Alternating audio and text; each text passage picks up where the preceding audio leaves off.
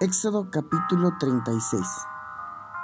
Así que Besaleel, Aholiab y todos los otros que tengan habilidades harán lo que el Señor les ordenó. El Señor les dijo, les dio esa capacidad para realizar todo el trabajo necesario para construir este santuario. Moisés llamó a Besaleel y a Oliab y a todos los demás, a los que el Señor les había dado habilidades. Todos fueron porque querían ayudar. Moisés les entregó todas las ofrendas que el pueblo había dado para la construcción del santuario. Todas las mañanas el pueblo llevaba más ofrendas, hasta que todos los trabajadores expertos que estaban trabajando en la construcción del santuario dejaron su labor. Fueron a ver a Moisés y le dijeron, el pueblo está trayendo mucho más de lo que necesitamos para construir lo que el Señor nos pidió. Entonces Moisés dio una orden y ellos se encargaron de difundirla por todo el campamento. Que nadie, hombre ni mujer, haga más ofrendas para la construcción del santuario.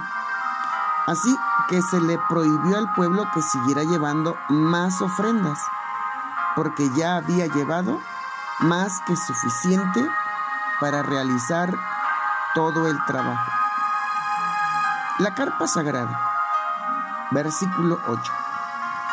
Luego los trabajadores expertos comenzaron a hacer la carpa sagrada, con 10 cortinas hechas de lino fino y tela azul, morada y roja las hicieron con diseños de querubines bordados hábilmente.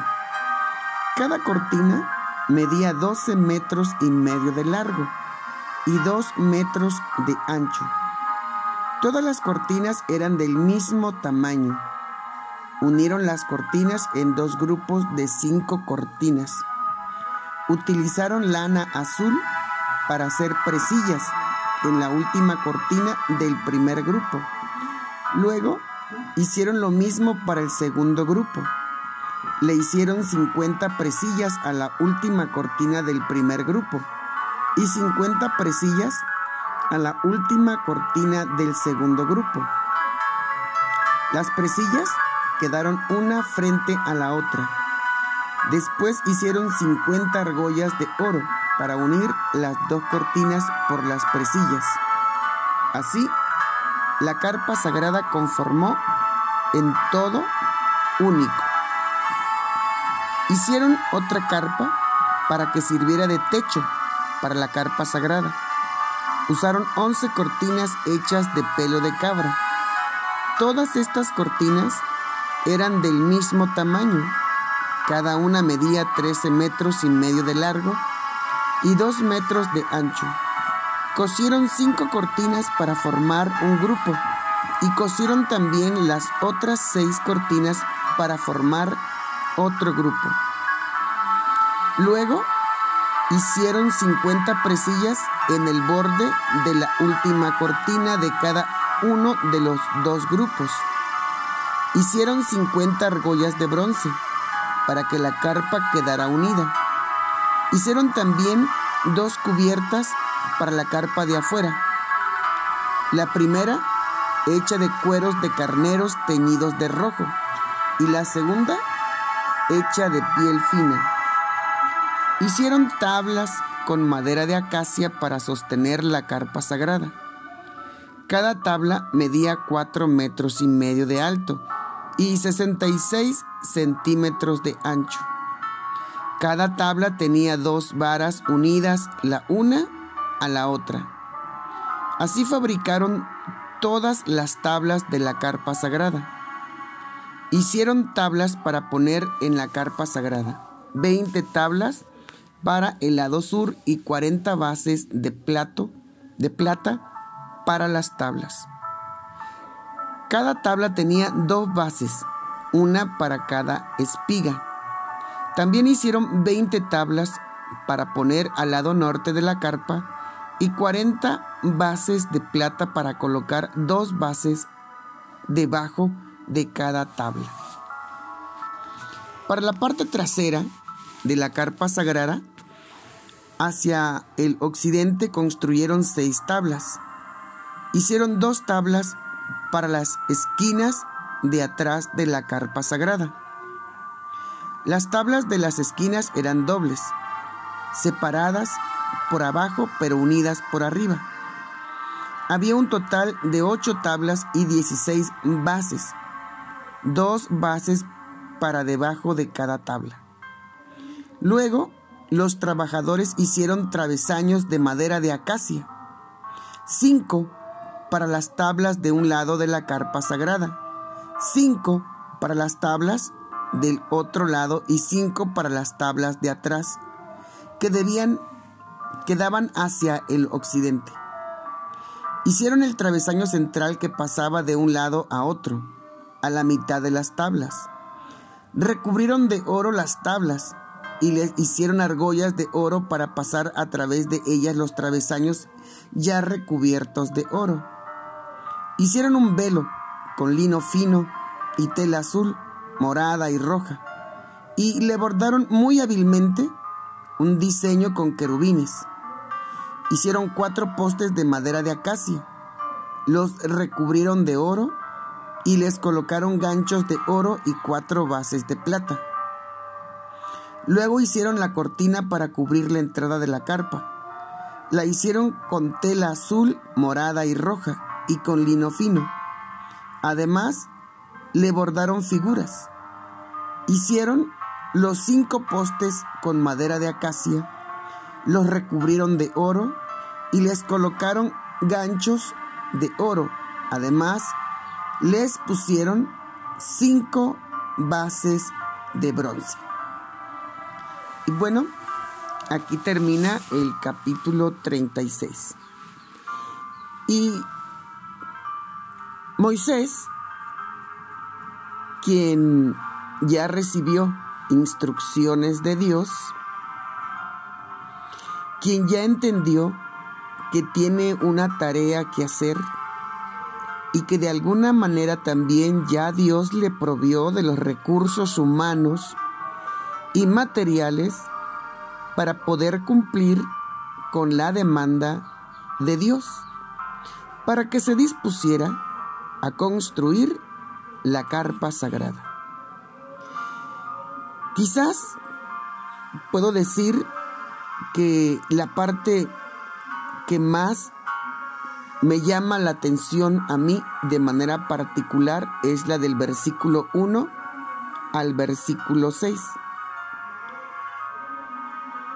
Porque habla de que Moisés recibió ese mandamiento y llamó a los dos hombres que iban a ser los directores de la construcción de el arca y de todo el mobiliario. Moisés entiende que Besaleel y Aholiab y todos los otros que tengan habilidades harán lo que el Señor los ordenó. Primero, lo que Moisés tiene que entender es que no es iniciativa de él, es una orden. Sí, es una orden de Dios. No hay más. Es una orden. El poner nuestras habilidades, el poner nuestro conocimiento y nuestra sabiduría a los pies del Señor. Y luego dice, el Señor les dio esa capacidad para realizar todo el trabajo necesario para construir este santuario.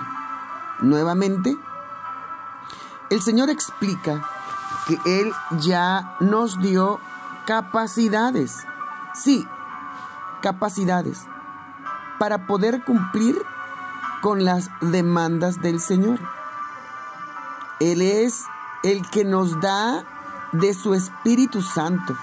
Él es el que nos capacita, el que nos da sabiduría, entendimiento, inteligencia, discernimiento y como dice el versículo, habilidades, habilidades para poder cumplir con sus demandas. Luego dice Moisés llamó a Besaleel y a Oliab y a todos los demás a los que el Señor les había dado habilidades. Todos fueron porque querían ayudar. Este es un punto importante. El deseo. El deseo de querer cumplir con los mandamientos de Dios. Con las demandas de Dios. Y esto es muy, muy importante. Muy importante. Y dice que el pueblo, el pueblo estaba muy animado, el pueblo estaba muy, muy entusiasmado con la idea de poder tener un lugar donde encontrarse con Dios y ellos empezaron a traer todo lo que Dios les había mandado para la construcción de la carpa sagrada o del tabernáculo. Esto es algo muy, muy importante. Primeramente, vamos a rescatar las siguientes características.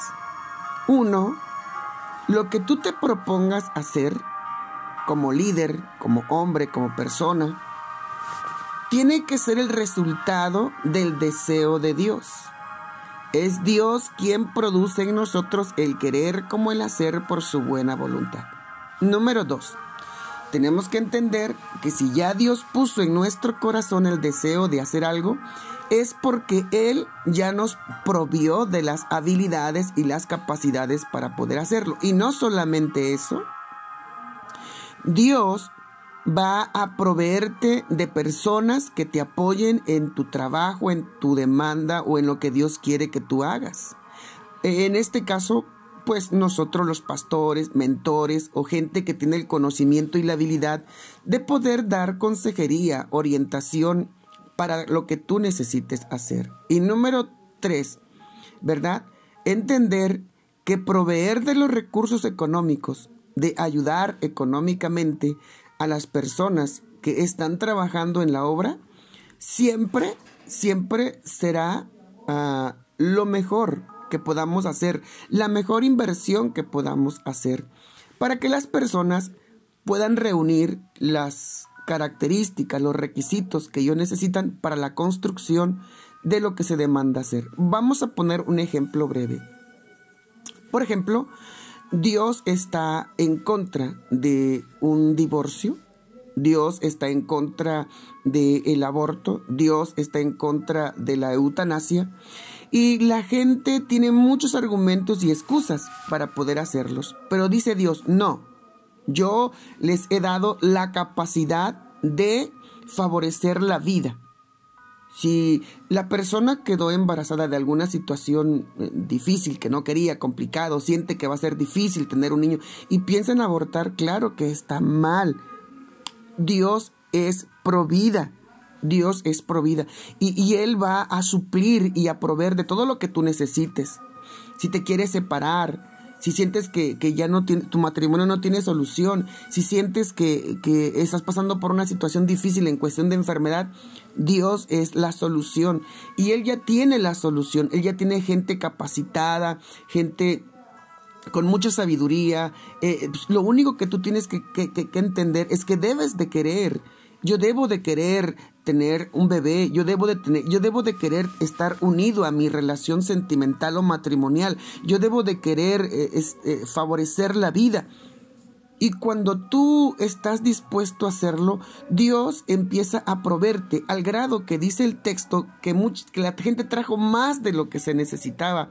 Dios te va a dar más de lo que necesitas para favorecer lo que Él te está pidiendo. Solamente busca el consejo correcto. Solamente busca a las personas correctas, personas que tengan la sabiduría de Dios para poder ayudarte a construir lo que Dios quiere que construyas.